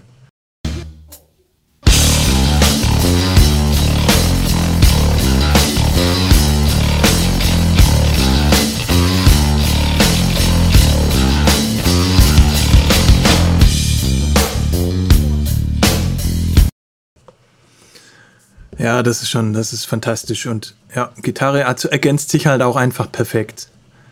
Ne, die machen alle, also kein Instrument macht zu viel. Dieses Beispiel mit der Kickdrum, dass die so selten kommt, das, da würden wir jetzt in jedem Instrument Beispiele finden. Dass die alle nur das Nötigste machen, dass die alles weglassen, was zum Song nichts wirklich beiträgt und sein muss. Und deshalb wirken diese wenigen Elemente, wirken einfach so auf den Punkt und da ist so viel Energie drin weil einfach alles, die Musiker, alles, was die haben, geben sie in diese Töne rein, in diese wenigen Töne und Spuren.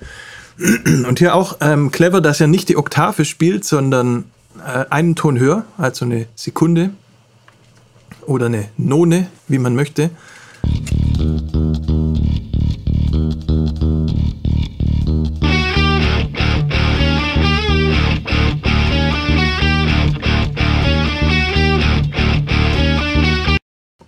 Das gibt halt nochmal so eine spezielle Spannung, ne? weil das reibt sich schon in der Bassspur alleine.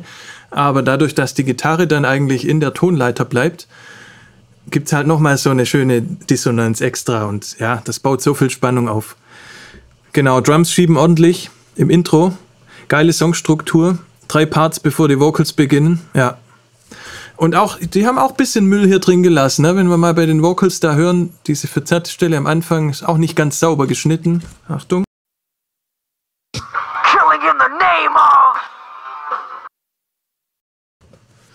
Egal. Ja, war analog noch alles damals, Tonband. Müssen wir auch nicht übertreiben. Muss ja nicht alles perfekt sein.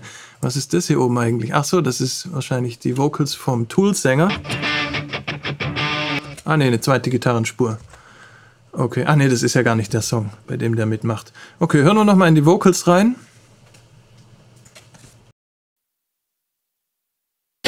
Some of those that work forces are the same that burn crosses.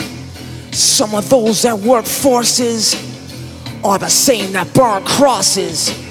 Some of those that work forces are the same that burn crosses. Some of those that work forces are the same that burn crosses. Ugh. Killing in the name of.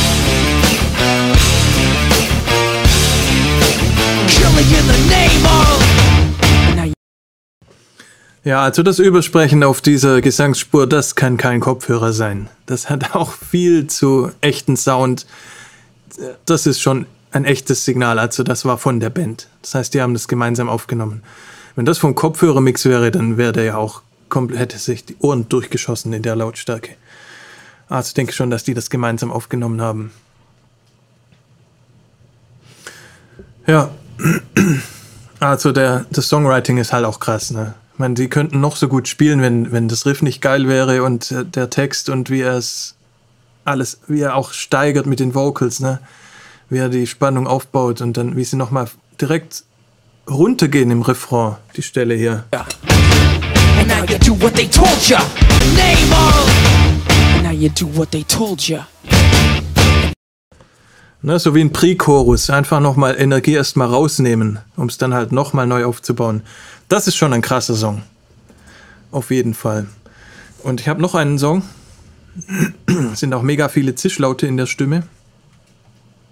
Ja, aber es ist auch im echten Mix, es ist nicht so viel anders wie hier. Also das scheinen die gemischten Stems zu sein. Na, weil das klingt für mich eigentlich ziemlich identisch zum Original, wenn man jetzt die Lautstärke wieder angleichen würde.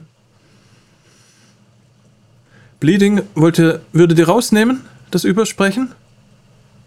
Also ich glaube nicht mal, dass es stört, ne, weil dasselbe Signal ist ja eh auf den anderen Spuren viel lauter drauf. Deshalb es stört eigentlich in dem Fall, glaube ich, sogar gar nicht. Würde da gar nicht anfangen, jetzt mit irgendwelchen Digitalprozessoren drauf rumzumachen. Das würde ich vielleicht beim Schlagzeugmischen überlegen, ne, ob man da jetzt von anderen Schlagzeugelementen was raushaben will. Das haben die wahrscheinlich auch gemacht, weil für, für Drums haben wir nur die Kick einzeln und den Rest als Stems. Und Kick einzeln klingt auch gar nicht so krass, muss ich sagen. Im Mix funktioniert sie erst rein, einzeln.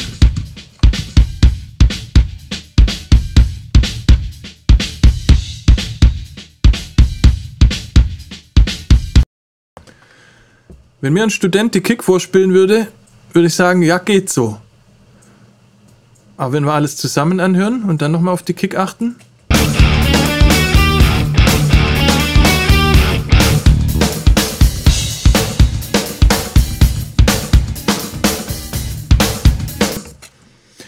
Vielleicht hat man sich auch dran gewöhnt im Laufe der Jahre. Aber ich finde, im Mix funktioniert sie erst rein. Wenn ich sie solo höre, finde ich sie irgendwie komisch. Ja. Und dann habe ich noch zum Kontrast einen modernen Song genommen. Auch da noch mal ein paar Einzelspuren. Dua Lipa. Der Song heißt New Rules. Schauen wir mal, was Spotify davon hält. Ich glaube, der war sehr erfolgreich. New Rules. 1,5 Milliarden. Okay, ja, das ist sehr erfolgreich. Wer hat den geschrieben? Emily Warren, Ian Kirkpatrick, Caroline Eileen. Okay, drei Songwriter, immerhin drei, nicht 20. Das ist ja schon mal sympathisch. Dua Lipa selber nicht mitgeschrieben. Und einer davon hat es auch produziert. Okay. Ja, Riesenhit. 1,5 Milliarden. der ist von diesem Jahr auch, oder? Glaube ich, der ist noch nicht so alt. Schade, dass Spotify das nicht einfach automatisch dazu schreibt, von wann die Songs sind. Aber der ist relativ aktuell. Und ich spiele euch zuerst mal das Instrumental vor.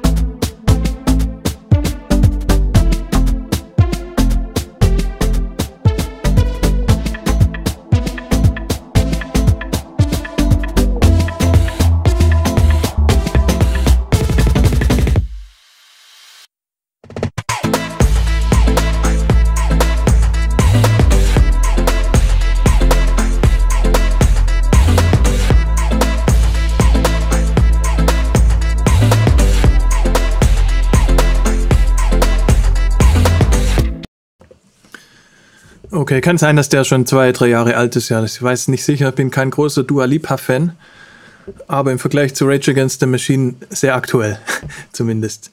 Ian Kirkpatrick macht lustige Streams auf YouTube, wo er zeigt, wie er arbeitet. Crazy Typ. Okay, wollte ich mir auch screenshotten, wusste ich noch nicht. Ja, was sagt ihr zum Instrumental?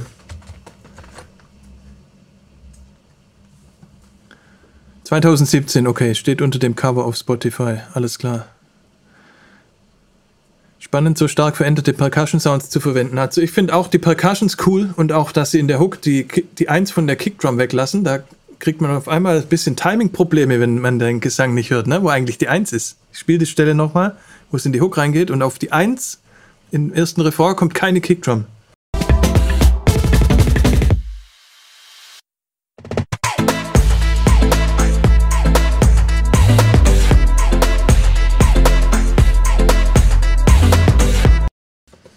Ich zeig mal dieselbe Stelle mit Gesang.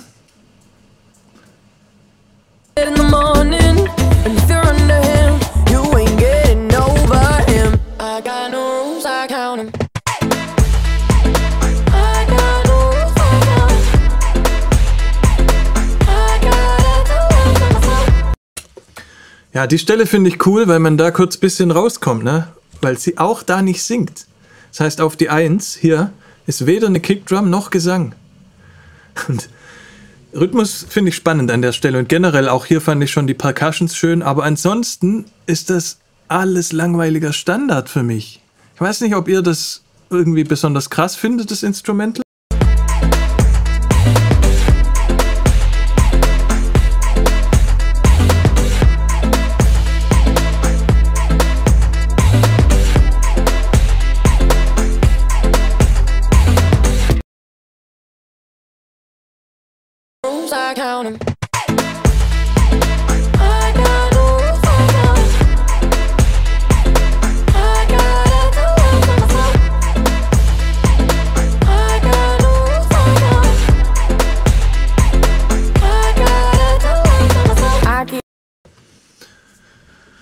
Ja, also bestätigt mal wieder, was, was wir eigentlich alle schon wissen. Toplining. Topliner sind die großen Helden der Popgeschichte. Die Leute, die die Texte machen, die Leute, die die Melodie machen, die verdienen oft auch mehr, was ich absolut gerechtfertigt finde, obwohl ich eher der wäre, der das Instrumental macht. Aber das ist alles austauschbar. Klar muss es clever arrangiert sein. Klar ist es geil, wenn solche Drums drin sind. Das ist schön. Da freue ich mich auch. Aber es gibt zahllose Menschen, die sowas können. Aber es gibt viel weniger Menschen, die den richtigen Text dazu und die richtige Melodie dazu machen. Das macht den Hit aus. Und das haben wir damals auch rausgefunden, als wir die erfolgreichsten Songs 2020 analysiert haben. Und da bleibe ich auch dabei. Ja, und ich denke, da stimmen aber auch eh alle zu. Ist ja jetzt nicht ein großer Skandal, sondern weiß ja eigentlich jeder. Und hier bestätigt sich halt mal wieder. Instrumental ist austauschbar, ist alleine nix, nichts, was jemand mehrfach anhören würde wahrscheinlich. Christopher schreibt, er hätte den Song vom Instrumental gar nicht erkannt. Beats sind oft richtig gut, aber sobald der Gesang anfängt, klingt alles gleich. Gibt so ein leichtes Latin-Feel, so Question und Answer mäßig. Ja, ja, genau. Also die Drums sind auch, da ist auch ein bisschen Swing-Quantisierung wahrscheinlich drin. Das finde ich schon auch gut gemacht. Also klar, handwerklich sind das alles Endprofis, auf jeden Fall, logisch. Da verirrt sich, in, in die Liga verirrt sich kein Amateur. Das passiert einfach nicht. Und selbst wenn da neue Leute ankommen, sind das auch jetzt schon Profis, sonst würden die da nicht ankommen.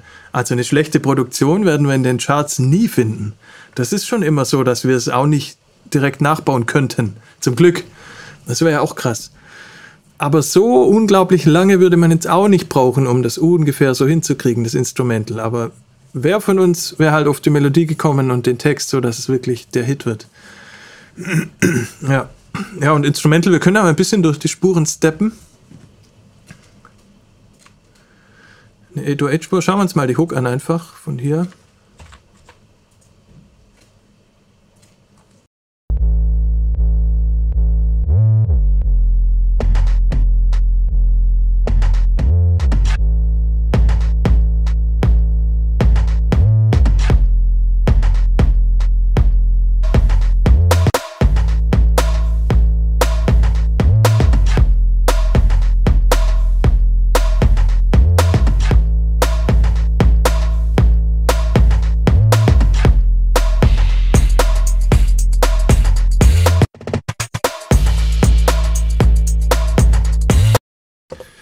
Falls ihr schon bei mir öfter zugeguckt habt, wie ich Beats gebaut habe, erinnert ihr euch bestimmt an meinen Vortrag zum Shaker und auch hier.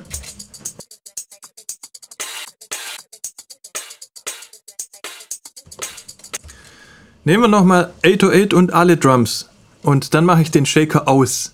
Was für ein Unterschied das im Groove ausmachen wird.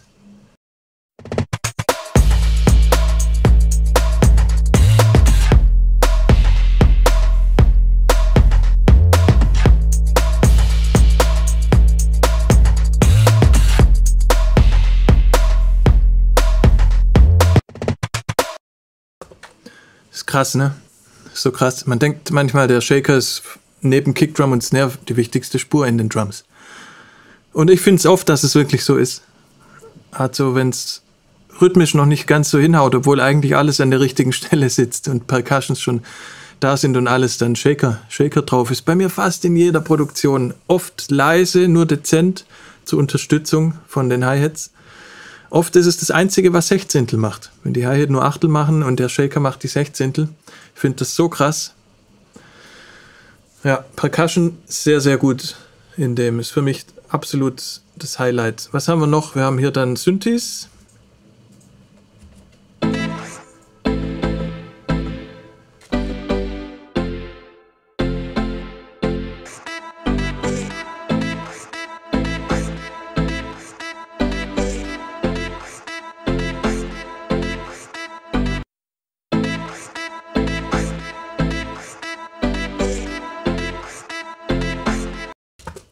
Und da hört er, es ist sehr, sehr laid back. Sehr, sehr laid back arrangiert. Da kommen manche Töne ein bisschen zu spät. Das ist Absicht natürlich. Und dieser Sound hier, der fadet sich auch ganz leicht ein. Okay, jetzt muss die Festplatte schnell arbeiten. Aber man sieht es hier jetzt schon, ne, dass der Sound nicht direkt mit einem Transient losgeht hier, sondern sich ganz leicht einfadet. Und das macht den Rhythmus auch nochmal interessanter hier. Weil der kommt dann eh schon ein bisschen zu spät. Das heißt, selbst wenn der quantisiert wird, kommt er eh schon ein bisschen zu spät. Und zusätzlich dazu sind dann halt auch einzelne Töne nochmal wirklich absichtlich verzögert. Vielleicht ist das nur eine, eine Swing-Quantisierung, vielleicht aber auch nicht. Vielleicht wurden die wirklich von Hand dahin geschoben oder vielleicht sogar so eingespielt und nicht quantisiert. Na, das wäre auch noch eine Möglichkeit. So, jetzt weiß ich nicht, warum der hier gerade so angestrengt rummacht in Studio One. Reagiert gar nicht mehr, kommt immer nur mein Strandball. Wir geben ihm einen kurzen Moment.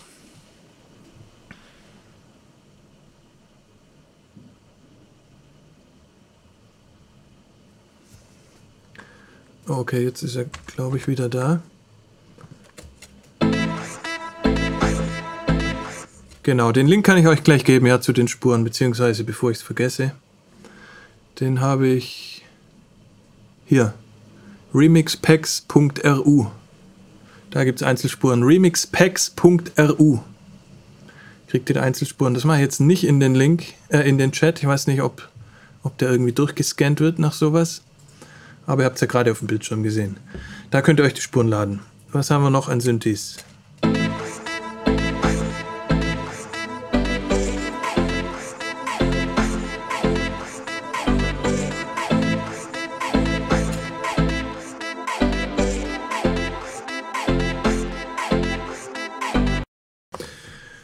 Auch gar nicht mal so eine riesige Session, ne? Also auch hier eineinhalb Milliarden Klicks in Spotify. Kommt auch mit 20 Spuren klar, der Beat. 2, 4, 6, 8, 10, 12, 14, 15. Wobei hier sind ja nur Übergänge. Okay, sagen wir 15 Spuren. Drum Loop ist natürlich relativ komplex. Klar, da ist einiges drin.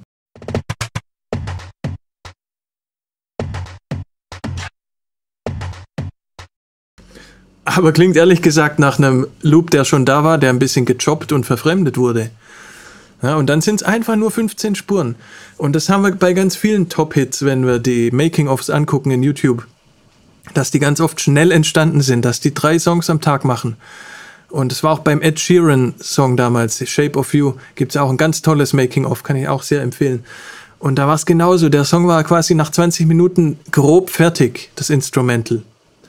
Und dann haben sie tagelang an den Sätzen und einzelnen Wörtern rumgemacht und an den Tönen der Gesangsmelodie und natürlich auch an den Sounds nochmal. Aber die grobe Idee, und das ist fast derselbe Song am Ende, die steht nach 20 Minuten dann. Und hier war es vielleicht ein bisschen länger, keine Ahnung, aber 15 Spuren.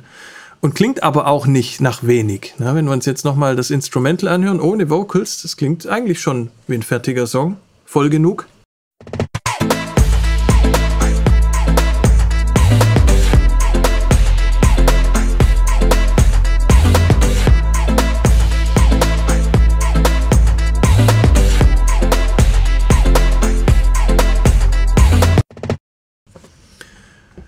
Wir hören mal noch in die Main Vocals rein, wie die so klingen, ob wir da was zur Aufnahme sagen können.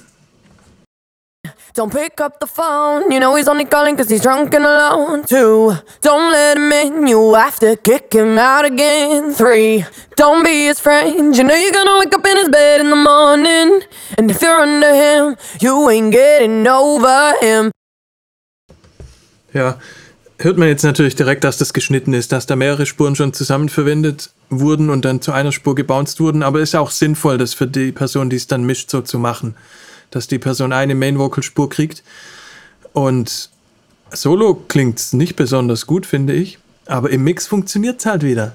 So funktioniert ein Mixdown. Ne? Ist egal, wie Solo klingt. Wenn die jetzt ein A Cappella raushauen würden, glaube ich nicht, dass die die Spur so raushauen würden glaube, dann würden die es ein bisschen anders bearbeiten, dass es einfach ein bisschen besser klingt.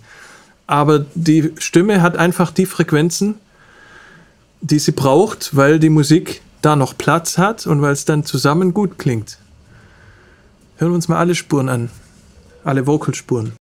One, don't pick up the phone. You know he's only calling cause he's drunk and alone. Two, don't let him in. You have to kick him out again. Three, don't be his friend. You know you're gonna wake up in his bed in the morning. And I got no rules, I count him. I gotta tell them to myself. Ja, also da glaube ich, habe ich auch noch Bedarf, das noch besser zu können, dass man sich auch mal traut, eine Spur so zu haben, dass die Solo eigentlich gar nicht gut klingt. Ich würde die komplett anders EQen. Aber in der Summe funktioniert es wieder. Das ist schon krass. One, don't pick up the phone. You know he's only calling cause he's drunk and alone. Two, don't let him in. You have to kick him out again. Three, don't be his friend. You know you're gonna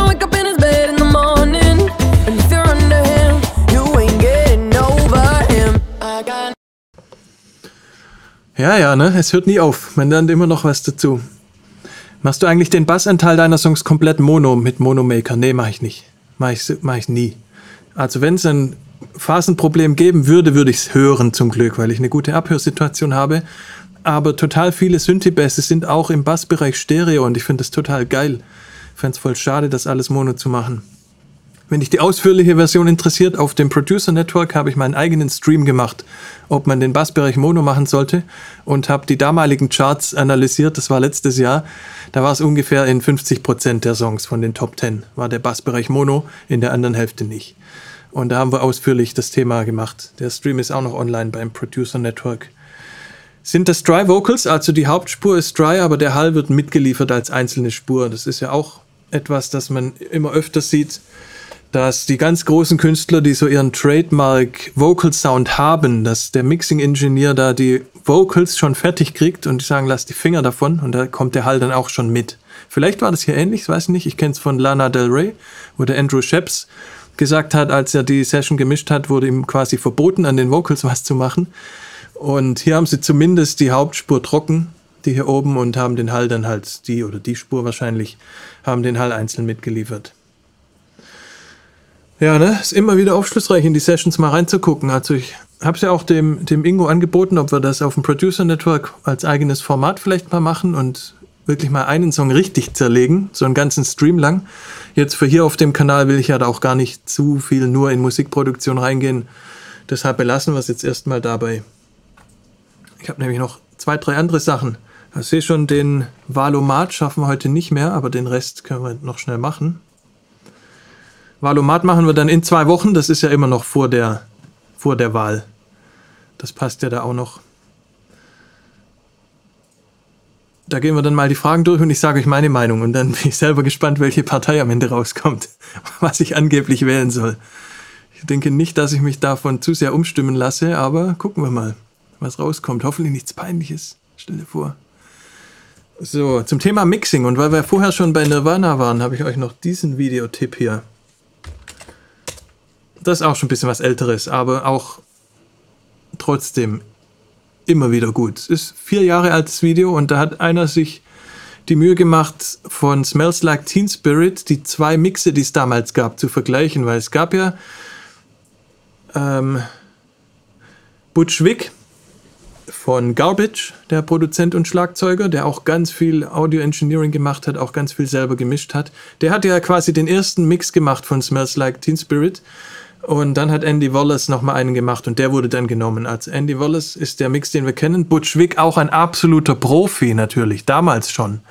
Interessant halt hier zu sehen, wie unterschiedlich auch Profis solche Spuren mischen und wie unterschiedlich das klingt und wie der Song halt auch stellenweise jetzt für mich zumindest nicht funktioniert in dem Mix, den sie nicht genommen haben oder schlechter funktioniert. Klar, wir hatten jetzt alle 20 Jahre Zeit, uns an den Originalmix zu gewöhnen. Das ist natürlich fies die jetzt so zu vergleichen, aber ein paar Sachen erkennt man einfach auch objektiv. Wie die Drums halt an, anders funktionieren. Und wie die bei Andy Wallace, der eigentlich mehr im Metal-Bereich bekannt war. Aber vielleicht ist die Mischung gerade gut mit diesen dreckigen Grunge-Aufnahmen und dann so ein Metal-Mixer, weil Metal wurde oft ganz sauber gemischt. Saubere Trennung ist eh schwierig genug mit den ganzen verzerrten Gitarren, Bass, dann viele Gesänge, teilweise schreien die da noch rum. Da muss man schon sauber arbeiten bei Metal. Ist eigentlich fast ein bisschen kontra, äh, kontraproduktiv fast der Gedanke, aber es ist halt einfach so. Und Andy Wallace war einer der besten Metal-Mischer damals schon. Von dem gibt es auch bei Mix with the Masters ein ganz tolles Interview, wo der eine Dreiviertelstunde lang Fragen beantwortet. Und hier mal zu sehen, wie dann die Mixe gegenseitig so im Vergleich gegeneinander abschneiden, Fand ich auch richtig spannend. Und dann hat mir jemand von euch, weiß jetzt leider nicht mehr genau, wer das war, hat mir noch den Link geschickt, weil wir vor zwei Wochen uns Billie Jean Einzelspuren angeguckt haben. Der Stream ist auch noch da, wenn jemand nachgucken möchte. Gibt's hier nochmal ein Home-Demo von Michael Jackson, was er, wenn das stimmt, wissen wir auch nicht, zu Hause aufgenommen hat. Da können wir aber zumindest kurz reinhören.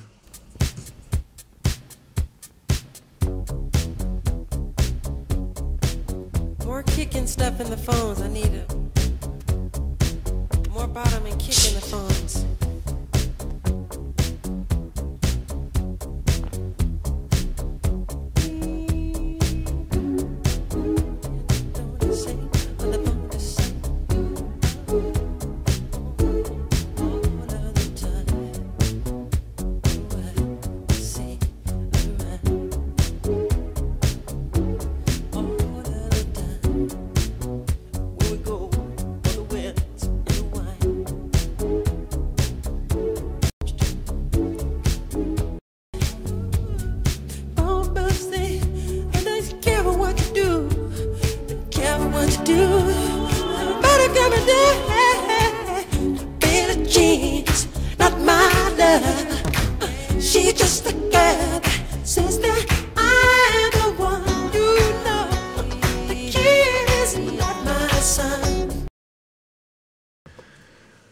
Also ich weiß nicht, ein paar Spuren, Gitarrenspur, Rhodes-Spur klingen für mich identisch mit den am Ende veröffentlichten Spuren. Vielleicht hat er zu Hause Studiomusiker rumsitzen oder das Home-Demo ist nicht so wörtlich zu nehmen. Aber für mich klingt das schon so, als wär, wären da schon ein paar gute Musiker auch mit am Start gewesen. Ich wüsste nicht, dass Michael Jackson alle Instrumente selbst gespielt hat. Vielleicht war es auch so. Aber es ist krass, wie nah das schon an der endgültigen Version dran ist, ne?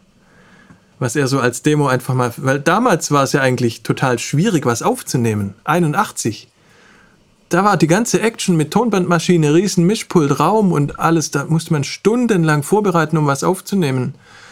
Also ich habe 1996 angefangen, Tontechnik zu studieren und damals war es noch schwierig genug.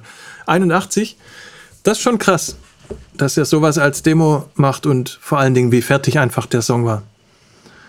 Und dann singt er nur, um ein bisschen auszuprobieren, um eine Melodie festzuhalten, noch gar keinen richtigen Text so ähnlich wie Herbert Grönemeyer, der hat es immer als Bananenenglisch bezeichnet. Von seinen Demo-Versionen ist auch cool, wo er dann so halb Deutsch, halb Englisch, gar keine echten Wörter, einfach nur um die Inspiration festzuhalten, mit aufgenommen hat. ja, mit Drum Machine, genau. Die Version mit einer Drum Machine, ja, habe ich auch irgendwo gelesen. War wohl eher eine Vocal-Demo über das nicht ganz fertige Instrumental, ja, das wäre für mich schlüssiger. Ne, weil die Gitarre zum Beispiel, ich bin mir fast sicher, dass diese Gitarrenspur die Originalspur ist. Wie auch immer. Interessant, was es alles gibt. Genau, ja, das war mal heute ein Ausflug in YouTube. Ich schaue für euch YouTube sozusagen und werde das gerne äh, immer mal wieder ein bisschen mit reinbringen, was ich so zwischen den Streams entdecke. Finde das ganz interessant. Macht mir auch Spaß. Und ich gucke eh so viel, gucke eh die ganze Zeit YouTube. Und es sind jetzt live heute nicht besonders viele, aber es werden ja einige Leute danach nochmal angucken. So 300, 400 Leute schauen ja dann meistens danach noch in YouTube. Je nach Thema, manchmal auch ein bisschen mehr. Würde mich freuen, wenn ihr in die Kommentare dann was reinschreibt, ob ich das wieder machen soll, ob ihr es interessant findet, ob ihr es langweilig findet. Je nachdem kann ich es dann in die Zukunft ein bisschen mit aufnehmen oder auch weniger. Und in zwei Wochen machen wir dann den Wahlomat. Dann machen wir mal ein Politik- Thema auch. Bin gespannt, ob das jemand interessiert. Weil mich persönlich ja gar nicht so, aber man muss ja eigentlich, man muss ja, wenn wir schauen, was alles abgeht, man muss sich da ein bisschen zumindest informieren. Und dann machen wir mal gemeinsam den Valomat. Geben wir mal Antworten auf die Fragen da. Ich weiß nicht, wie viel das sind. Ich glaube, vor vier Jahren waren es irgendwie so 30 Fragen oder sowas, die man mit Ja oder Nein nur beantworten kann. Das ist eigentlich schon krass. Und versuchen mal das ganze Ding auch ein bisschen zu verstehen, wie da die Antwort dann zustande kommt und wie die Parteien sich da wirklich platzieren und wie viel Potenzial für Missverständnisse wir da auch sehen. Das machen wir dann in zwei Wochen. Und bestimmt noch ein paar andere Sachen, die ich bis dahin dann noch finden werde. Dann freue ich mich auf den Stream in zwei Wochen. Zwischendrin sonntags immer Producer Network, ganz normal. Da mische ich dann Sessions weiterhin. Da geht es ein bisschen tiefer in die Musikproduktion rein. Hier sonntags, äh, mittwochs, sorry, mittwochs ist ja eher so ein, ja, eine Vielfalt, bisschen was von allem, was uns über den Weg läuft. Und genauso machen wir dann weiter erstmal in zwei Wochen. Abwechslungsreicher Stream steht im Chat, ja, genau, sehe ich genauso. Also wenn ihr das gut findet, machen wir das gerne wieder. Und der Lost Boy guckt jetzt noch das Bass Mono Video, dann viel Spaß damit. Und dann freue ich mich, wenn wir uns das nächste Mal sehen, egal ob sonntags oder mittwochs auf dem Producer Network oder hier. Und bis dahin, wie immer, alles Gute und bis zum nächsten Mal. Tschüss.